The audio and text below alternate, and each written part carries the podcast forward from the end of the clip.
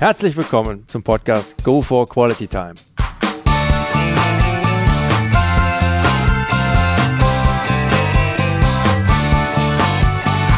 Hier werden wöchentlich spannende Persönlichkeiten interviewt, um mit deren Erlebnissen und Erfahrungen zu mehr Lebensqualität in ihrem Alltag beizutragen. Mein Name ist Detlef Massorts. Ich fühle mich als Weltbürger an vielen Orten dieser Welt sehr wohl, habe riesigen Spaß am internationalen Networken und bin obendrein noch ein begeisterter Fußballer. Ich freue mich sehr, heute als Gast Martin Sänger begrüßen zu dürfen mit dem Titel der Folge 51 Unbesiegbar mit Vollgas in den Crash. Hallo Martin. Hallo Detlef, ich freue mich dabei zu sein. Ich freue mich, dich hier haben zu dürfen. In deinen Räumlichkeiten hier im wunderschönen oder Nähe Landshut. Wir konnten es gestern Abend schon ein bisschen genießen. Nochmal vielen Dank auch für die Einladung. Es war wunderbar. Sehr gerne, freut mich. Dann mal ab in dein Kurzprofil. Name. Ja, Martin Sänger. Alter? Äh, 47, muss immer ein bisschen überlegen. Geburtsort. Ich bin in Ulm geboren, das liegt zwischen Stuttgart und München, ziemlich Okay. in der Mitte. Die Ulmer Spatzen, ja? Genau, der Ulmer Spatz ist, glaube ich, eine sehr berühmte Geschichte. Ja. Okay. Wohnort.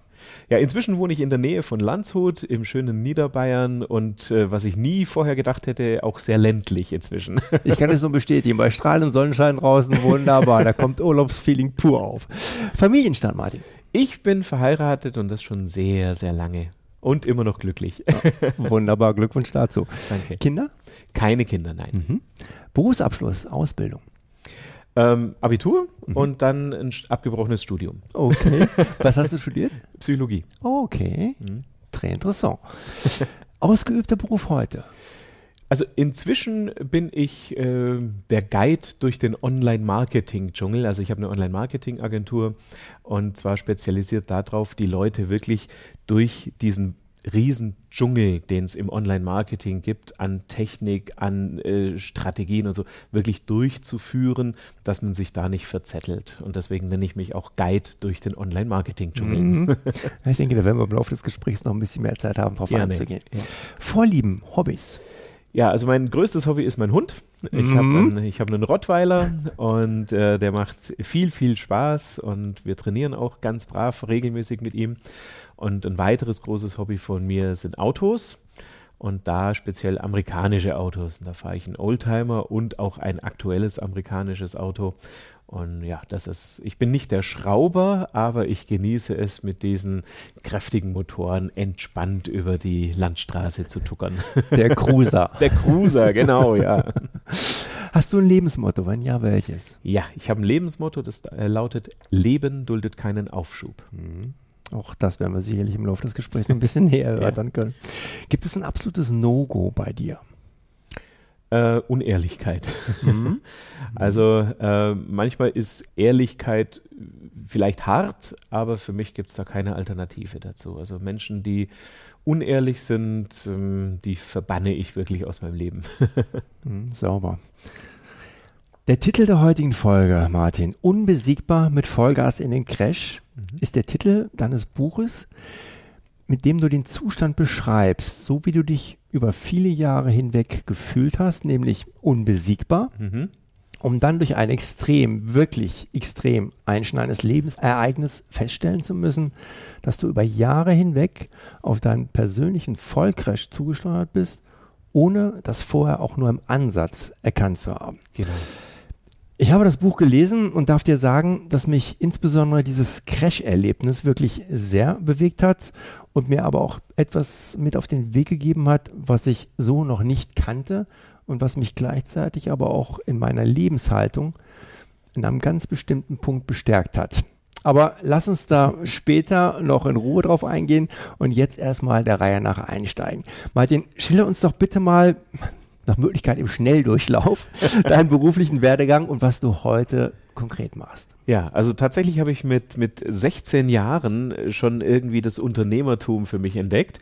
Ich habe ähm, etwas außerhalb von München in einer kleinen Stadt gewohnt, wo einfach für junge Menschen nichts geboten war. Und wenn du dann so mit 16 eigentlich gerade äh, mehr Party im Kopf hast als sonst irgendwas, dann äh, ist es sehr langweilig. Und dann habe ich im Zug, damals bin immer nach München in die Schule äh, mit dem Zug gefahren und da habe ich dann jemanden kennengelernt und wir haben beschlossen, wir organisieren Partys für junge Menschen. Und äh, haben das auch so richtig mit Gewerbeschein gemacht. Den Gewerbeschein mussten noch meine Eltern unterschreiben, weil mit 16 bist du ja noch nicht geschäftsfähig. Ja. ja, und dann haben wir Partys organisiert und damit wirklich Geld verdient und auch unser Abitur verdient, mein äh, Schulfreund da und ich. Und ähm, dann habe ich einen kurzen An Ausflug ins Angestelltenverhältnis gemacht, äh, war bei Mannesmann Mobilfunk, die ja jetzt Vodafone heißen, habe da äh, im Vertrieb gearbeitet und äh, habe da also ganz, ganz viel über Vertrieb gelernt und habe aber sehr schnell gemerkt, irgendwie so das Angestellten-Dasein, das ist schwierig für mich, weil ich viel zu viel eigene Vorstellungen und Ideen habe, wie was zu laufen hat. Und da, da passt dann die Konzernschablone relativ schlecht auf mich. Und dann habe ich mich selbstständig gemacht als Verkaufstrainer und äh, bin seitdem bis 2014 in der Welt unterwegs gewesen, also wirklich auch international und habe Verkaufstrainings gemacht, also wie man mit dem Kunden besser umgeht, wie man mehr Umsatz macht und wie man auch mehr Ertrag äh, rausholt, weil man weniger Rabatt gibt, also all solche klassischen Trainings von Akquise bis Abschluss. Ne? Mhm. Und äh, ja, 2014, du hast ja mein Crash-Ereignis äh, schon angekündigt, war dann eben ein sehr einschneidendes Erlebnis, wo ich dann gemerkt habe, ich kann einfach nicht mehr 200 Tage im Jahr irgendwo äh, im Hotel unterwegs sein. Das gibt mein Körper einfach nicht mehr her. Und äh, dann habe ich mich umorientiert und so bin ich zu dem Online-Marketing-Thema gekommen, wo ich nach wie vor mein Know-how einfach vermitteln kann, aber jetzt eben online und nicht mehr äh, vor Ort mit viel Reisestress. das ist so in Kurzform das, wie ich dahin gekommen bin, wo ich jetzt bin. Ja, klasse, spannend wie du geschildert hast, bereits im zarten Alter von 16 Jahren, erste Gewerbeanmeldung vor 1000 Leuten als DJ. Deine Eltern mussten ja. das damals noch unterschreiben. Genau, ja. richtig. Ja. Äh, andere träumen mit zwölf Jahren davon, ich gehe nochmal kurz darauf ein, mich eingeschlossen, Fußballprofi zu werden. Ja? Wie war das bei dir? Schlummerte da unter Umständen sogar schon mal von ganz klein auf so der Unternehmer in dir? Äh, war es immer schon dein Traum, in die Selbstständigkeit zu gehen? Ähm, beziehungsweise wie hat sich dann so im Laufe der Zeit bei dir entwickelt? Du hast es ja kurz anklingen lassen. Also lustigerweise, ähm, ich, ich, glaube nicht, dass ein Kind die Idee hat, ich will Unternehmer werden, mhm. aber meine Mutter hat mir schon äh, dann erzählt, dass ich als Kind immer gern Büro gespielt habe. Okay. Ja, also wenn andere auf dem, auf dem Fußplatz, Fußballplatz waren, ja, ich habe gern Büro gespielt, ja, und habe schon als Kind so getan, ich gehe ins Telefon und treffe wichtige Absprachen und sowas. Also anscheinend war das irgendwie schon vorhanden. ja. ähm, es war mir nur natürlich als Kind nicht bewusst. Ne? Ja. Und äh, ja, von daher, ähm, ich glaube, was, was mich sehr geprägt hat an der Stelle ist, dass meine Eltern sehr viele Dinge, die ich machen wollte, mir erlaubt haben und gesagt haben, ja, probier's doch aus. Und mit diesem probier's doch aus bin ich halt auch mit sehr viel, ja, drüber nachdenken, wie etwas funktionieren kann, aufgewachsen. Ja, habe also wirklich schon eigentlich vor 16 mit 12, tatsächlich mit 12 Jahren schon mit einem Freund in der Nachbarschaft Autos gewaschen, um mir Geld zu verdienen. Ne? Also Geld war nicht so viel vorhanden in mhm. meinem Elternhaus. Und äh, das war so die Kombination. Einmal zu wissen, immer, wenn du was leistest, bekommst du was. Ja, also wasch ein Auto, dann kriegst du Geld und nicht einfach hier hast du 20 Mark. Ähm, das war so das eine. Und der zweite Punkt war, probier es aus, dann wirst du schauen, ob es funktioniert oder nicht. Und ich glaube, diese beiden Dinge haben äh, relativ logisch dazu geführt, dass ich selbstständig werden musste. à la Bonheur. Abitur, und auch das sprachst du gerade an, Psychologiestudium. Mhm. Wobei das ja dann nicht wirklich richtig der Burner für dich war. Mhm. Ähm, das war nicht wirklich eine Option für dich. Was hat denn dann aber damals die Faszination für dich ausgemacht, nach dem Abi einen Verkaufsjob bei der ehemaligen Mannesmann AG, heute Vodafone anzufangen? Also ich behaupte mal, das war auch so ein bisschen gegen den Mainstream. Äh, da warst du sicherlich eher der Exot, der nach dem Abi dann einen Vertriebsjob anfängt, ja, und dann noch bei Mannesmann. Mhm. Ja, äh, das war eigentlich tatsächlich weniger mein Beweggrund, sondern es war so, dass mein, ähm, ich habe dann nach diesem Party-Business habe ich gemerkt, ah, so Eventsveranstaltungen und so, das gefällt mir, das, das kann ich anscheinend auch ganz gut so organisieren und wollte das dann ausbauen, habe da einen anderen Partner mit dazu genommen und wollte eine eigene Firma äh, damit gründen und oder habe sie auch gegründet und das hat aber mit dem Partner nicht funktioniert. Das Ding ist dann in die Grütze gegangen, wie man so schön salopp sagt. Mhm. Und äh, dann saß ich erstmal da, ich war dann äh, gerade mal Anfang 20 und, oder, oder genau 20 und habe überlegt, so was mache ich denn jetzt? Ne? Was studiere ich, studiere ich nicht? Ne? Und dann kam mein Stiefvater, der ist Pfarrer, der kam dann irgendwann nach Hause und hat gesagt, hier, ich habe heute eine junge Dame konfirmiert und deren Papa will, dass du sie mal anrufst. Und das habe ich auch gleich gemacht am Konfirmationstag seiner Tochter. Ja, und habe gesagt, hier, Sie wollen, dass ich Sie anrufe, was ist denn los? und dann musste der lachen und hat gesagt, ja, genau, so jemand wie Sie suche ich. Wer mit 16 solche Partys aufzieht, auf die meine Tochter geht, so einen will ich bei mir im Team haben. Und der war Vertriebsleiter bei Mannesmann. so bin ich zu dem Job gekommen. Ne? ja, so kommt eins zum anderen an der Stelle. Ja. ja. Wir uns gestern schon unterhalten haben, nichts ist einfach so Zufall, ja, Schicksal genau. an der Stelle. Okay, dann kommen wir jetzt mal auf dein bisher einschneidendes Lebenserlebnis vom, ich zitiere, 6. September 2014 zu sprechen. Ja. An diesem Tag ging es für dich im wahrsten Sinne um Leben und Tod. Mhm. Es wurde an diesem Tag im Krankenhaus ein Herzinfarkt bei dir diagnostiziert, der anschließend auch noch zu einem Herzstillstand führte und dich eine Nahtoderfahrung durchmachen ließ. Ja. Wirklich bemerkenswert finde ich die Schilderung dazu in deinem Buch. Du schreibst nämlich dazu, zu dieser Nahtoderfahrung, ich darf zitieren, ich habe währenddessen nicht mein gesamtes Leben gesehen, aber etwas anderes, was sehr prägend für mich war. Ich hatte Rückblenden und Flashbacks von gewissen Bildern aus meinem Leben, die anscheinend für mich relevant und wichtig waren. Mhm. Im Nachgang hat genau das mich zum Nachdenken gebracht. Alles, was ich immer für wichtig gehalten hatte, kam nämlich nicht in den Flashbacks vor. Ich habe nicht mein Haus, mein Auto oder meinen Kontostand gesehen. Ich habe gesehen, wie ich mit meiner Frau vor dem Traualter stehe. Ich habe Begegnungen mit Menschen gesehen, mit denen ich einfach einen tollen Abend mit tollen Gesprächen verbracht hatte. Da habe ich realisiert, dass das die Dinge sind, auf die es ankommt. Ich sah Erlebnisse statt das, was ich erreicht oder mir gekauft hatte. Zitat Ende. Mhm. Puh. Ja. das hatte ich jetzt selber so noch nirgends gehört oder gelesen, hat mir aber nochmal die Augen geöffnet und mich in meiner Lebenshaltung bestärkt, wirklich mehr auf Erlebnisse und Begegnungen mit Menschen mehr zu achten und diese zu genießen.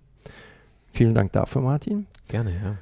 Und was hat das bei dir ausgelöst, dieses Erlebnis, und wie hat das deine Zielsetzung für dein weiteres Leben beeinflusst, Martin? Es hat tatsächlich eigentlich mein Leben um 180 Grad gedreht. Ne? Weil wenn du, wenn du so als Vertriebler unterwegs bist, das ist eine sehr leistungsgeprägte Umgebung, in der du da immer arbeitest. Ja? Es geht dir um Zahlen, um noch mehr erreichen und noch den Vormonat toppen oder das Vorjahresergebnis toppen. Ja? Dann natürlich auch um Geld verdienen, sich tolle Dinge leisten zu können. Ja, ich habe auch immer noch Spaß an schönen Dingen. Ja, ich lebe gerne in einem schönen Haus, ich fahre gern schöne Autos, aber das ist nicht mehr mein mein Antrieb, sondern mein Antrieb ist inzwischen zu sagen, ich will immer noch gerne Geld verdienen. Also mein mein Ehrgeiz hat da nicht drunter gelitten, aber der Fokus ist darauf, dass ich das Geld inzwischen so einsetze, dass ich mir Zeit ja nehmen kann um eben genau solche Begegnungen, Erlebnisse und sowas, äh, ich möchte jetzt nicht sagen zu sammeln, sondern mhm. erleben zu dürfen. Mhm. Ähm, Im Gegensatz dazu, dass ich früher immer nur dachte, hey, jetzt fährst du, keine Ahnung, ein 5er BMW, der nächste muss ein 7er sein. Ja? Also das, das ist raus bei mir. Ja? Ich fahre jetzt ein ganz komisches, so ein Pickup mit V8. Ja, ja, ja das ist schon sportlich ja. auch. Ja, der ist auch schön, der macht auch Spaß. ja? Ist ja nach wie vor mein Hobby. Ähm, aber ich, ich träume jetzt nicht die ganze Zeit schon davon, äh, dass ich jetzt den nächsten mit nochmal 100 PS mehr brauche, mhm. sondern ich bin jetzt super zufrieden und sage, okay, das Geld ist jetzt nur Mittel zum Zweck, dass ich sage, ich muss nicht mehr so Vollgas immer alles machen, um etwas kaufen zu können, sondern ich nehme dann das Geld, dass ich auch ruhigere Zeiten haben kann als Unternehmer, wo ich einfach die Welt bereise oder äh, einen schönen Ausflug mit meiner Frau und meinem Hund mache oder solche Sachen. Und da lege ich viel, viel mehr, mehr Wert drauf. Das habe ich früher tatsächlich gar nicht gemacht. Ich habe 24-7 gearbeitet, ähm, 100 Stunden Arbeitswochen gehabt, äh, immer nur Attacke und vorwärts. Und das ist tatsächlich seit dem Erlebnis weg. Wenn ich da nochmal kurz einhaken darf, ähm, auch in Anlehnung deines Buchs, du schreibst da ja auch, war ja jetzt nicht so, dass jetzt nach dem Erlebnis das sofort bei dir einen Switch gegeben hat mhm. ach, um 180 Grad, ja. sondern du schon nochmal wieder ein Jahr gebraucht hast, also relativ schnell doch wieder in den alten Mechanismen drin warst. Ne? Total, absolut, ja. Also ich habe, äh, September war der Herzinfarkt, wie du ja schon gesagt hast, und ich habe äh, Ende Januar im darauffolgenden Jahr einfach wieder ganz normal weitergearbeitet, so wie zuvor auch. Ich habe das Riesenglück gehabt, dass meine, meine gesamte Kundschaft, alle, äh, gesagt haben, erhol dich gut, mach dir keine Gedanken, wir suchen uns keinen neuen Trainer, sondern wenn du wieder auf dem Damm bist, sag Bescheid, dann machen wir da weiter, wo wir aufgehört haben. Und genau so war das auch. Und dann habe ich einfach Bescheid gesagt und zack war mein Kalender wieder rappelvoll. Ja. Ist auf der einen Seite natürlich toll und hat mich auch geehrt, dass ich so tolle Kunden habe, ja. Auf der anderen Seite, äh, ziemlich genau ein Jahr später, nämlich November 2015, lag ich in Hamburg in einem Hotelzimmer und habe Brustschmerzen bekommen. Ich muss dazu sagen, der eigentliche Herzinfarkt war untypisch, da hatte ich Rückenschmerzen. Da bin ich froh, dass der Arzt überhaupt erkannt hat, dass es ein Herzinfarkt ist, weil es ein sehr untypisches Symptom war. Ein Jahr später, also im November 2015, hatte ich Brustschmerzen, also ein klassisches Herzinfarkt-Symptom und lag dann im Hotelzimmer in Hamburg und denke mir, ach du Himmel, was ist denn jetzt los? Ne? Und ich hatte tatsächlich schon 112 getippt, aber noch nicht auf Senden gedrückt, weil ich mir dachte, jetzt ist der nächste Herzinfarkt. Ja? Und da hat es dann endlich Klick gemacht. Ne? Dann sind mir die Worte von Albert Einstein in den Sinn gekommen. Äh, das Gleiche zu tun und ein anderes Ergebnis zu erwarten, ist die höchste Form des Wahnsinns. und das dachte ich mir dann auch. Die Brustschmerzen sind Gott sei Dank verschwunden. Das war wahrscheinlich nur irgend so eine Verspannung, weil ich blöd gelegen bin oder so. Aber da habe ich dann kapiert, ey, ich muss was ändern, weil es so nicht weitergehen kann, wenn ich noch länger leben will. Das ist tatsächlich so dramatisch, wie es mhm. sich anhört, aber das war wirklich dann die Erkenntnis. Mhm. Auf deiner Webseite, Martin, ist der Begriff Work-Life-Balance zu lesen, mhm. zu dem du auch Vorträge hältst. Wie gehört, in deinem Buch beschreibst du aber, dass dieser Begriff eigentlich deplatziert ist. Mhm. Eigentlich geht es um Life-Life-Balance. Ja. Ich frage jetzt einfach mal etwas provokativ. Wann denn jetzt das eine und wann das andere? Beziehungsweise wie und was unterscheidest du dabei? Ja, das ist genau nämlich der Punkt. Ähm, ich, ich möchte am liebsten gar keine Unterscheidung machen zwischen dem Arbeitsleben und dem Privatleben. Natürlich gibt es diese Unterscheidung, keine Frage, ja. Aber ähm, ich habe einfach gemerkt, mit dem Begriff Work-Life-Balance kommt immer so ein Gut-Böse bei vielen auch rein. Ja, so oh, endlich ist Freitag oder Mist schon, schon wieder Montag. Ja, also das Arbeitsleben wird dann so ein bisschen als notwendiges Übel gesehen und das Privatleben ist dann so, ah, oh, Gott sei Dank, na, endlich mal ein bisschen Zeit. Und ich versuche, dadurch, dass ich auch den Begriff vermeide und in Life-Life-Balance äh, äh, umgemünzt habe, äh, ich muss auch dazu sagen, das Buch habe ich ja mit einem lieben Kollegen, mit dem Ben Schulz zusammengeschrieben mhm. und wir haben beide den gleichen Gedankengang da gehabt. Ähm, man sollte schon auch die Möglichkeit haben, sein Arbeitsleben so zu gestalten, dass man da einfach Freude dran hat und dass das nicht das notwendige Übel ist, um irgendwie sein Privatleben haben zu können.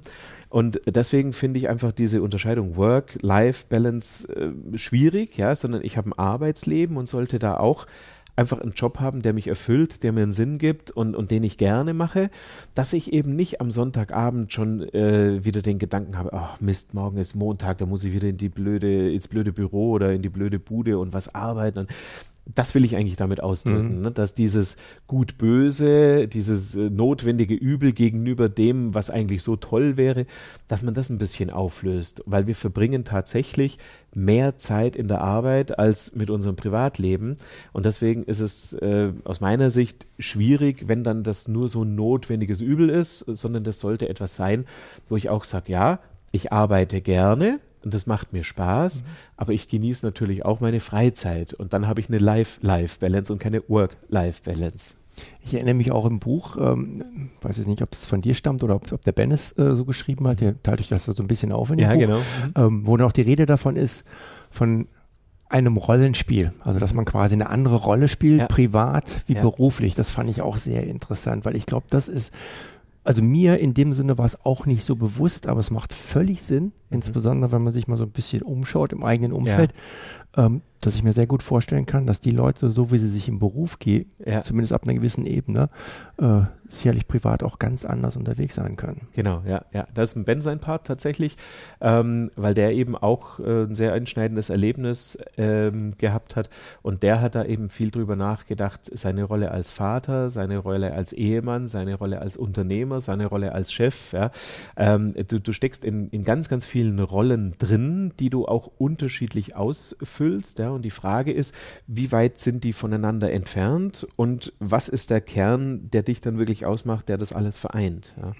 Aber das ist schon tatsächlich, oder ein anderer Rednerkollege von mir, der ähm, Jason Hewlett, der hat das mal auf einer Konferenz in Amerika genannt, er gibt in jeder dieser Rollen ein Versprechen ab. Ne? Er gibt ein Versprechen ab als Papa, ja, für die Kinder da zu sein und sich um die zu sorgen und zu kümmern. Er gibt ein Versprechen ab an sein Publikum, wenn er auftritt, nämlich dass er sinnvolle Inhalte unterhaltsam rüberbringt. Er, gibt ein Versprechen an seine Kunden ab, dass, die, dass der Vortrag, den er hält, gut wird. Ja, und so, und äh, dieses Versprechen, geknüpft an die einzelnen Rollen, die wir so in unserem Leben haben, das muss halt irgendwie unter einen Hut gebracht werden, ne? weil äh, wenn das zu weit auseinander ist, zerreißt es dich irgendwann. Mhm. Was empfiehlst du, Martin, Leuten, die immer wieder von sich geben? Ach, ich würde ja gerne das oder das gerne auch noch machen. Ich sehe auch den Sinn und die Notwendigkeit dahinter, habe da aber momentan keine Zeit dafür. Mache ich später, sobald ich mir wieder mehr Freiraum geschaffen habe. Punkt, Punkt, Punkt. Aber die Leute schaffen es oft einfach nicht, sich diesen Freiraum zu schaffen, beziehungsweise sich bewusst mal eine Auszeit zu gönnen. Was ist da deine Empfehlung? Ja, das ist, das ist genau der Punkt. Es wäre genau die Empfehlung, sich in dem Moment, äh, in dem Moment, wo mir so, so Gedanken in den Kopf kommen, müsste ich tatsächlich äh, relativ zeitnah, da rede ich jetzt nicht von fünf, sechs Wochen, sondern in den nächsten 14 Tagen, müsste ich es schaffen, es reicht mal ein Tag für mich zu sein. Und für mich zu sein heißt für, in, in meinem Verständnis auch ohne Handy, ohne alles, wirklich mal mich mit mir selber auseinandersetzen. Denn wenn ich ständig nur sage, ah, ich würde ja gerne aber, ja, dann heißt das ja, dass aus irgendeinem Grund das Aber für mich noch eine höhere Priorität hat, als das Ich würde ja gerne. Mhm. Also je nachdem, was da dahinter steht. Und wenn ich das rauskriege, woran das liegt, ja, das kann ja zum Beispiel sein, dass das Aber durch eine Angst geschürt wird. Ja. Ich würde ja gerne das und das machen, aber ich weiß nicht, was passiert, wenn ich sechs Monate nicht in meinem Job bin oder sowas. Ne? Ich habe Angst davor, weil, also wenn so eine Angst da ist, kann ich gucken, wie rational ist die, wie, wie real ist die auch. Also wie hoch ist die Wahrscheinlichkeit, dass es wirklich so schlimm kommt, wie ich mir das jetzt hier ausmale. Ne? Und so kann ich dann eben damit umgehen, dass ich ähm, hergehe und sage, gut, wenn es nicht meine Priorität hat, will ich es zu einer Priorität machen und wie kann ich es dann entsprechend umsetzen? Ja? Und das geht aber nur, wenn ich mich ein bisschen aus meinem Alltag rausziehe, weil das schaffe ich im Alltag nicht. Das geht einfach nicht. Ne? Mhm. Und wenn ich dann merke, was weiß ich, den Grand Canyon zu sehen, hat für mich doch eine ganz starke Anziehungskraft und eine hohe Priorität. Ja? Aber ich habe irgendwie äh, so gerade mal so viel Geld auf der Kante und traue mich nicht auf Null zu gehen beim Konto, um mir den Traum zu realisieren, dann kann ich mir entsprechend neue Gedanken machen, wie kriege ich das Geld zusammen, auf was will ich eventuell verzichten, um mir meinen Traum erfüllen zu können. Ja? Also das ist eigentlich dann der Punkt, ich muss, ich muss über mich selber die Erkenntnis gewinnen, was hält mich denn davon ab oder warum gebe ich meinem angeblich so großen Wunsch doch nicht die Priorität, dass ich ihn erfüllen möchte. Mhm. Du behandelst in deinen Vorträgen ja auch unter anderem, wie man es als Unternehmer schafft, gesundheitsverträglich jeden Tag Top-Leistungen zu erbringen. Was gibst du denn dabei an konkreten Handlungsanweisungen? Ja, also das mit dem gesundheitsverträglich habe ich ja lange Jahre selber nicht hingekriegt. Ne? äh, ich habe äh, viel zu wenig Bewegung gehabt und viel zu schlechtes Zeug gegessen. Und ähm, ich bin jetzt überhaupt kein Gesundheitsapostel. Ja? Ich habe auch immer noch ein paar Kilo zu viel auf den Rippen. Äh, das kann man im Podcast zum Glück nicht sehen, aber ich habe eine Waage zu Hause. Und ähm, es reicht aber schon, weil ich das bei mir selber erlebt habe und damit habe ich auch 30 Kilo abgenommen äh, zu meinem, 30 Kilo? Ja, zu meinem wow. Höchstgewicht. es reicht schon einfach ein bisschen bewusster im Alltag zu sein, was Bewegung und Ernährung angeht. Ja. Ähm, bei mir hat gut funktioniert, dass ich die Kalorien, äh, die, die Kalorien sage ich schon, die Kohlehydrate stark reduziert habe. Geht aber einher mit Kalorien. ähm, ich habe halt abends einfach dann nur irgendwie Eiweiß und, und äh, Gemüse oder Salat oder so zu mir genommen. Eiweiß natürlich gerne ein Stückchen Fleisch, gebe ich ja zu. Ne? Also ich bin jetzt kein Verfechter von irgendeiner so großartigen speziellen Diät oder einer Religion oder so, sondern einfach, ich wurde, ich, ich habe mir bewusst gemacht, was ich alles so in mir, in mich reinschaufel, ja. Und wir waren ja gestern Abend beim, beim Essen mhm. miteinander. Äh, ich hätte noch riesen Lust gehabt, als ich mein Steak mit dem Salat gegessen hatte, einfach noch was zu essen. Mhm. Die Lust war da. Aber ich wusste, es ist weder notwendig, noch habe ich Hunger gehabt. Ist ja ein Witz, ich hatte ja gerade gegessen, ne? aber die Lust war da. Und das war bei mir der ausschlaggebende Punkt. Ich habe einfach mein, meine Lustesserei äh, kontrolliert.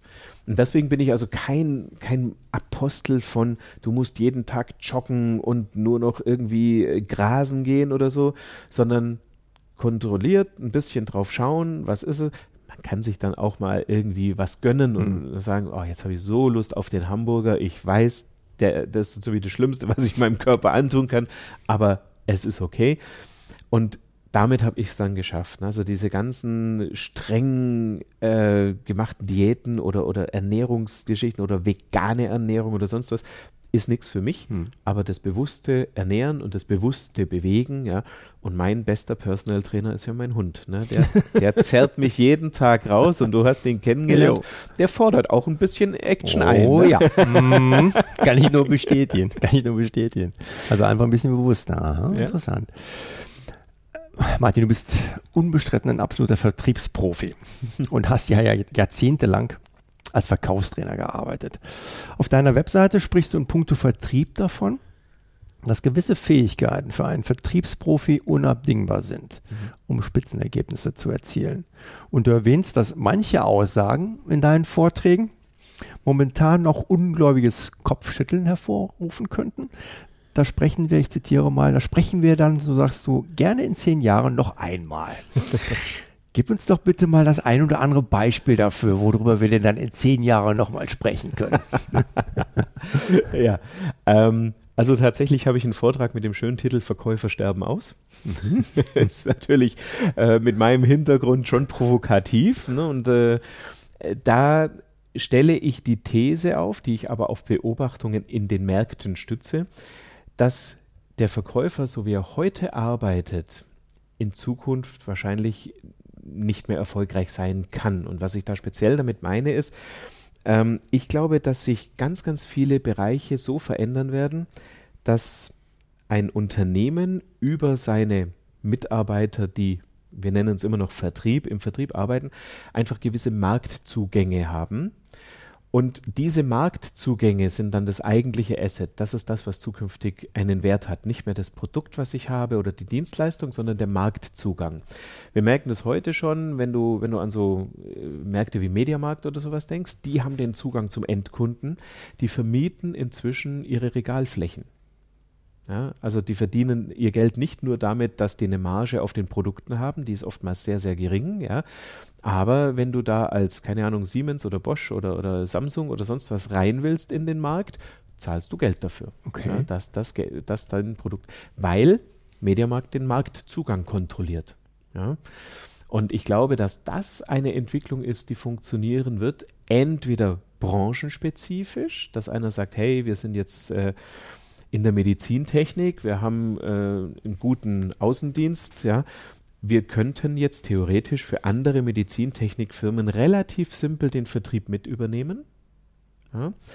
Oder auch regional. Ich habe das hier erlebt, wo ich nach Landshut gezogen bin, habe ich so äh, drei, vier Schlüsselpersonen auf jeder Veranstaltung gesehen, auf der ich war, bin mit denen dann auch ins Gespräch gekommen und die haben mir sofort den Marktzugang zu Landshut eröffnet, weil die halt hier äh, den Schlüssel in der Hand hatten und die Leute kennen, die relevant sind. Ja?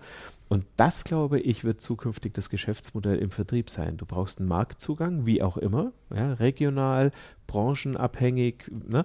Und das wird dein, äh, das wird das sein, was du zukünftig verkaufen kannst. Das heißt, du bezahlst, wenn ich es richtig verstehe, du bezahlst eine Gebühr für den Marktzugang ähm, plus oder auch nicht Marge für Verkauf des Produktes. Genau, ich glaube, das wird ein, ein äh, Zukunftsmodell sein, weil momentan ist zu viel Verschiedenes unterwegs. Ja? Und wenn ich, äh, ich bleibe jetzt mal im Bereich Medizintechnik, mhm. wenn ich schon mit jedem Krankenhaus einfach eine langjährige gute Beziehung habe, natürlich schlagen da auch zehn andere noch auf. Ja? Aber wenn ich der bin, der der Platzhirsch dort ist und wenn ich der bin, der die Zugänge hat, wenn ich dann andere Produkte damit reingebe, ist es fürs Krankenhaus einfacher. Die müssen nur mit einer Person sprechen. Ja? Und ich muss nicht extra noch irgendwie was aufbauen als äh, anderes Unternehmen, das noch keinen Marktzugang hat. Und ich glaube, das wird momentan ähm, so der Punkt sein. Wer das als erstes kapiert, der wird sich für die Zukunft richtig gut aufstellen können. Geht dann eigentlich so in, in Richtung als Makler unterwegs, dass du verschiedene Produkte, also in der mhm. gleichen Branche, ja. aber halt das Portfolio einfach erweiterst, auch ja. von Wettbewerbern nicht nur spezifisch für einen arbeitest, genau. sondern nicht eröffnest, ja. der Marktzugang halt wieder. Mhm. Und es gibt tatsächlich schon äh, einige Unternehmen, die einfach dann ihren, ihren Vertrieb outgesourced haben in eine extra Unternehmung, damit sie eben da so arbeiten können. Also die Anzeichen sind schon da. und das stößt aber tatsächlich als Vortrag immer noch auf Widerstand. Ne? Er ist doch wunderbar gegen den Mainstream. ja. ja. Das verbindet uns ja an der Stelle, Martin. Ein herrlicher Abschluss. Vielen lieben Dank für all die Einblicke, mein Lieber, ja. die du uns hier gewährt hast. Es hat wirklich mächtig Spaß gemacht, sich mit dir hier austauschen zu dürfen. Und ich glaube, es hat nicht nur mir an der einen oder anderen Stelle die Augen geöffnet, ich kann nur sagen, ganz, ganz herzlichen Dank dafür und für deine Zeit. Hoffe und freue mich darauf, das mit dir bei nächster Gelegenheit weiter vertiefen zu dürfen. Spätestens im August sehen wir uns ja schon wieder. Karl Lasse. Ja, da freue ich mich auch schon drauf. Ganz lieben Dank, Dittel. Wunderbar. Liebe Zuhörer, sollten Sie auf den Geschmack gekommen sein und Interesse daran haben, noch mehr über den Solopreneur und Speaker Martin Sänger zu erfahren, dann schauen Sie doch einfach mal auf seine Webseite rein unter www.martinsänger.de. Der Link zur Webseite sowie weitere Infos finden sich aber wie gewohnt auch nochmal in meinen Shownotes. Ja, in dem Sinne, sollte Ihnen der heutige Podcast gefallen haben, dann würde ich mich sehr freuen, wenn Sie ihn kurz in iTunes bewerten können. Ihre Bewertung hilft, meinen Podcast sichtbarer zu machen und mehr Leute werden so auf ihn aufmerksam. Ich würde mich sehr freuen, Sie auch nächste Woche wieder begrüßen zu dürfen. Bis dahin eine entspannte Quality Time.